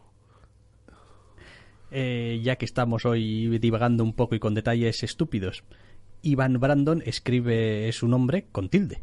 Así que no sé. Chan, chan, chan. No sé, eh, me ha llamado la atención. Estaba ahora revisando los créditos que teníamos apuntados y digo, no, pues, pues, pues tiene tilde. Y lo escribe él mismo con tilde y pues, no sé. No sé dónde es. Yo tampoco. Pero vaya, me llama la atención. Es llamativo. Bueno, a ver, Rivik también lleva en la C un, pero es que no, sé. Sí, pero bueno, quiero decir, este tiene una tilde, no, no lleva un circunflejo, ni lleva un, uno de estos gabachos que van al revés. Ningún tipo de cedilla rara. no, pues es Iván, sí. con tilde en la A. Con tilde en la A, Como Dios manda. no tengo ni idea, no le conozco. Vale, venga, vamos a terminar esta locura de programa de hoy. nos está haciendo. Sí, sí, la verdad con un TVO, joder, es que aquí algunos no se puede, no te los puedes quitar de encima ni con agua caliente, macho. X-Men Red, número 1, de Tom Taylor escribiendo, Mahmoud Asrar eh, dibujando e Ives Borcina coloreando para Marvel. Después de X-Men Blue y X-Men Gold, llega ahora X-Men Red. Sí, cuando le he visto la lista he puesto mi cara de... Pues, ¿Esto, ¿Esto por qué? Luego cuando he visto el TV he dicho, ah, ah, ya sé por qué que después del evento al que no le hemos hecho ni puto caso, Jean Grey es un TVO con Jean Grey y sus cosas. A la spoilers, spoilers, spoilers. ¿Qué spoiler el qué? La, portada del TVO, sale Jean Grey en la portada. Spoilers, pero no puedes decir que debajo después de la cosa spoilers. Oye, va a decir la gente, ¡ay! Jean Grey, Jean Grey, Jean Grey está viva, está viva. Bueno, ya sabéis, en general Camilo de los Mutantes me la sopla bastante mogollón todo, con lo cual. Eso y que pues me había dicho que Jean Grey tampoco. Ya, bueno. Ja, Ya, sí. Intenta arreglarlo ahora, no te jodes. Lo dicho, el personaje viene en la portada. ¿no? Sí, sí. No hay. Eh, pues, eh, joder, es, es, la hostia, ¿eh? Porque qué, qué, manera de joder un TVO, argumentalmente. Sí. Al final. ¿Tenías esperanzas en él? Bueno, tenía alguna clase de esperanza. Bien, ¿eh? Sí, digo, oye, eh. Quiero decir, os habéis molestado en poner este personaje al frente de los X-Men y tal. Y os habéis molestado en presentar una historia en la que, joder, vamos a intentar algo distinto. Vamos a intentar algo tal que, bueno, distinto, en fin, hoy en día ya a estas alturas, distinto, distinto. Digamos, un acercamiento, un acercamiento menos reactivo y menos vamos a pegarle al malo del mes, de lo que ha venido siendo habitual en los últimos años en los TVOs de los X-Men. A tomar por culo. El villano del TVO no está de acuerdo con el acercamiento del escritor. Es, ya está. Es curioso, sí, sí, sí, tenemos, tenemos un antagonista de alguna manera que es tan antagonista de, los protagonistas como de, como de la propia naturaleza del TV. Es como así nos hace un TV de mutantes. Esto va como yo diga. Y es bastante gracioso. Es un personaje que me cae simpático, pero tampoco voy a entrar en detalles de quién es por aquello de esto sí, spoilers. Para, el cliff, para que la gente pueda saborear el, el, el auténtico buque del cliffhanger final y decir, mmm, de repente este TV ya no me gusta tanto. Pero para eso te tenía que haber gustado en, primera instancia. Es, es, es acojonante, porque, a ver, lo que a veces hacen y se lo echamos en cara, esto ya sabéis cómo es, a veces lo quitas y te lo echamos en cara también. Es como, a ver, aquí tenemos a Jean Grey, ¿no? Sí. Bien. Eh, Jean Grey es un poco como la que dirige el equipo, ¿no? Bien. Vale, suponte que en vez de tener más años que Carracuca, yo soy un lector más o menos reciente. ¿Qué sé de Jean Grey? De, poderes mentales y eso. Ajá. es pelirroja. Y es pelirroja, vale. ¿Qué es lo que me añade este número uno de X-Men Red de sobre Jean Grey? Que es pelirroja. Bueno, es una serie de equipo. Bueno, joder, pero la estás poniendo al frente. Es gracioso, porque al estar Mahmoud Asrar de por medio, he puesto mi... y no haber leído el evento de Jean Grey, ha habido algunas páginas del tema en las que he puesto mi cara rara y he tardado páginas en decir, ah, ah, ah, vale, que es esa Jean Grey. Debería haberlo sabido por el uniforme, aunque lo hayan cambiado y podría ser un homenaje, o el pelo largo. Pero le podría haber crecido. Me refiero a que, ah, ah, vale, que no es la Jean que me interesa mínimamente, que es la otra, de la cual estoy hasta el moño. Vale, bien, que por cierto, a ratos aquí Mahmoud Asrar en ese TVO me, me, da una de cal y otra de arena. A veces me parece que está mimetizando a dibujantes distintos. Veo una splash page ahí, oh, Jean Grey aquí, pam, pam, petándolo y tal y cual, y digo, hombre, pues tienes unos ciertos aires así un poco como Oliver Coipel y tal así, ¿no? Digo, vale, pero es que después paso, nada, un par de páginas y digo, pues aquí parece que eres em, eh, este, eh, si diré el nombre, Imonen en su etapa un poco más cartoon. Stuart Timonen en su etapa un poco más cartoon. Y es como... Eh, a mí me gusta lo que hace, pero es, pero es curioso que el personaje se presente con un aspecto tan juvenil. Igual es que han pasado cosas en la, en la colección o es el estilo de, dibujo. Ya está. Simplemente me llama la atención. Es una serie de grupo, con lo cual la capacidad que tienes para que Jean Grey cosas, pues ya está. Y los personajes que lo integran me llaman la atención y algunos de ellos me gustan, me parecen interesantes. Pero. Para mí. ¿Sí? Bueno, sí, termina, termina. ¿De qué va el TVO? El TVO va de que Jean Grey tiene un plan para hacer que las cosas sean mejor y junta a gente para poder ejecutar su plan de las cosas mejor y al final pues cliffhanger y antagonista eh, evitando que pues eso queriendo evitar que lleve a cabo su plan lo cual parece pillarla por sorpresa, que es algo que no entiendo. Es como, como no viste venir que alguien no iba a estar de acuerdo? No, el problema que tengo yo no es con y le revientan el plan o le quieren reventar el plan. Ese no es mi problema, simplemente estaba exponiendo de qué va el sí, sí. mi problema principal con, con, con este TVO es que, tú pones un circo y te crecen los enanos a los 10 minutos. Es decir, no es una cuestión de que tus planes y tal y cual después tienen unas dificultades o tal cual. No, no. Es decir, en el mismo número en el que se te ocurre que tienes un plan, te lo mandan a tomar viento fresco. O sea, pero así, quiero decir, han pasado como 15 páginas desde que ni siquiera has expuesto del todo lo que, lo que querías hacer hasta que te lo han reventado, pero además de manera espectacular. De estas maneras en las que se aseguran de que vas a tener que dar mil millones de vueltas para volver al punto en el que empieza este TVO. Es muy bonito, es muy bonito porque por un lado dices tú, vale, Jean Grey tiene un plan. Y vale, no me has contado cuál es el plan de Jean Grey, lo cual ya sí mismo hace que tenga dificultades para generar simpatía por su idea cuando no la conozco. Básicamente te permite inventarte las mierdas a medida que las vas haciendo, lo cual me parece ventajista, pero vale, sea. Voy a seguir las aventuras de Jean Grey en un plan que solo ya conoce y quién en, en quién confía a ella y quiénes confían en ella para seguir adelante con un plan que solo ella y otro personaje en este número conocen. Venga, es un planteamiento curioso, aunque sea tramposo, adelante. Paso número uno, podemos ir aquí y como primer paso del plan a tomar por culo todo. Ahora es una colección de mutantes como el resto. Vete a la mierda. Y ahí es donde tengo mi problema principal. Este TVO es un ejemplo de manual de cómo jamás vas a poder tener el TVO de los X-Men que probablemente quizá después de 20 años, 15 años o los que sea leyendo X-Men quieres tener un, un, un tebeo de los X-Men donde se dejen los puñetazos a un lado y se hable realmente de el problema.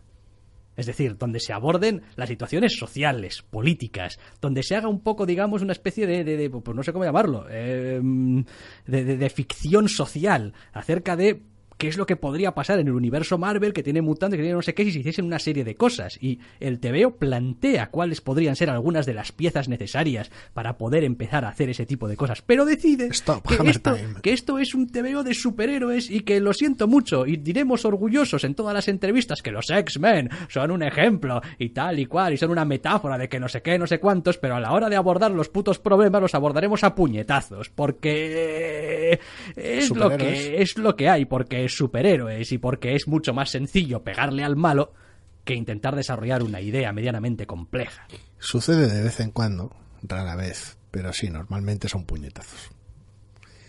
Y pues eso, este no parece ser el TV en el que vaya a suceder cuando tú mismo te has autosaboteado. Es que no sé, tío, es que es que Creías ¿por qué- que sí, pero qué- puñetazos. ¿por, por qué debería querer leer alguien el número 2 de esto? No, no, no, no, a ver, a ver, a ver, a ver. A ver, hay muchas razones para querer leer el número Sí, de esto. pero ninguna grupo- de ellas es el argumento que se te ha presentado en este número 1. No, al principio no. No, el argumento al principio no. El- eh, De hecho, de hecho, pasará al revés. Habrá gente que entrará a este TVO, leerá el principio y, uff, esta mierda va a ir de politiqueo. ¿Qué me estás contando? ¡Ah, unas hostias! eh, tenemos, un, tenemos un antagonista que mola, tenemos un equipo molante con personajes chulos, alguno más extravagante que otro. Y Pues- está, pues y está- fantástico, y al está, que- y está muy bien Al dibujado. que le gusta que le aproveche. Mola A mí que me borren. Tienes otra colección de los X-Men que mola, pero ese es el problema. Otra colección de los X-Men. A mí que me borren de esto. O sea, no. O sea, no. Quiero decir, lo que no puedes hacer es mm, eh, presentarle un caramelo a un niño y luego quitárselo, que es lo que hace este puto TVO. Entonces, lo siento, yo quería el caramelo que me estabais vendiendo al principio del TVO, Pero no. no lo que me estáis vendiendo al final. Confiaste demasiado en Marvel. Exactamente. Marvel Y, te y des- vendió. y después, ¿qué pasa? Yo, quería el caramelo y al final verdura. Al final, al final lechuga. Yo digo, oiga, pero, pero, pero esta, esto, esto vengo toda, o sea, Acelgas. llevo años comiendo esto. ¿Qué está pasando aquí? acelgas. Creías que no, pero al final, al final acelgas. Terminaba el TV y pum. Momento, hostia, un TV que no va de acelgas, pero pum, acelgas. Es lo que hay. Y te lo, y te lo comes o no te lo comes, pero no hay otra cosa que no sean acelgas en este TVO, por lo visto. Eh, El asunto es, ¿hay algo en los TVOs de- X-Men ahora mismo que no sean acelgas? No Bueno, los a ver, leo. tampoco los estoy leyendo. No los leo Por eso todos. lo pregunto. no los pero- leo todos, pero estoy pensando, creo que empecé a leerlos todos. Gold, Blue, Sí. eh, la costa, la cosa aquella horrible con el Team Greg, ¿No se va a casar alguien con alguien Eh, también en alguna de las colecciones? no tengo ni idea. Creo que sí. Jean Grey, Iceman, quiero decir, empecé a leer muchos de los, si no todos los TVOs mutantes, no sé si tendrán el detalle de tener un checklist aquí, pero bueno, muchos, si no todos, y actualmente, en los irresistibles, hay un total de cero TVOs de mutantes. Buen trabajo, Marvel. A Buen ver. trabajo. Bueno, igual sí, Bueno, sí. quiero decir, igual, igual hay muchísima gente muy contenta con los de mutantes, ahora que vuelven a tener un poquito de cancha y se han dejado de mierdas con los inhumanos, igual se están vendiendo bien, desde, desde el otro punto de vista que uno podría juzgar que les va bien o no. Desde luego, conmigo, ¿Quién quiere expandir horizontes? conmigo han pinchado, conmigo han pinchado en hueso con todas. Porque Jean Grey empezó bien, pero luego pues el evento, Iceman se repetía más que el ajo y el resto no, normalmente no hay por dónde agarrarlas. En serio, ¿eh? Eventos interponiéndose en el desarrollo normal de una colección. ¿Quién lo, quién lo iba a decir? Wow, madre mía. Totalmente inesperado. Fua, me vuela la cabeza, que es una expresión que estoy leyendo mucho últimamente Y por es las redes sociales y que, y que es bastante... Sí, me hace mogollón de gracia, me vuela la cabeza. Sí, porque es una traducción literal de es la como blow my mind y es como Sí. eh, o- o- o- ok. Aquí en esta casa ya sabéis que somos más amigos de utilizar directamente la expresión inglesa si hace Eso falta es. Así ahí se puede hacer una está over demostración. es decir está over the Está top, over the top. eh, Así se puede hacer una demostración. Al mismo tiempo, conocimiento del inglés y al mismo tiempo, mal uso de él y acento horrible. Son todo ventajas. Sí, no, hostia, yo últimamente no sé qué está pasando con los títulos de los TVOs, pero llevo como desde que ha empezado el año que todas las semanas me encuentro con uno o dos títulos que sinceramente no sé cómo se pronuncian. se te ha- se te ha atorado fuerte. Y, y- y- y se supone que sé un poco de inglés, ¿eh? Apenas nada. Pero No es como si los TVOs que leyéramos no están en inglés y tal. es que Renaissance Es como es esas palabras, es de esas palabras complicadas, quiero decir. Es como todos sabemos decir catedra, catedral, pero no, es como cathedral. cathedral, es como, ah, es que suena raro, te sientes, te, te- te sientes un poco Te ridículo. Te sientes un poco ridículo diciéndolo mientras hablas en castellano. Prefiero hablarlo mal. Eso es, es como, no, Prefiero no. decirlo mal, que no mal. Renaissance, coño. Renaissance. Con dos S. Correcto. Prefieres, prefieres decirlo mal que sentirte mal. Sí. As- Así, así nos va a veces también. Sí, así somos, así somos. Eh, En fin, pues con esto llegamos ya al final de este programa en el que, en fin, tampoco vamos a pedir disculpas por lo que hemos hecho en él, pero, pero Eh, no. bueno, en fin, que mm, eh, pues eso, que de vez en cuando tenemos una de estas semanas y que si todo va bien, previsiblemente podréis volver a escucharnos la semana que viene. Hasta la semana que viene.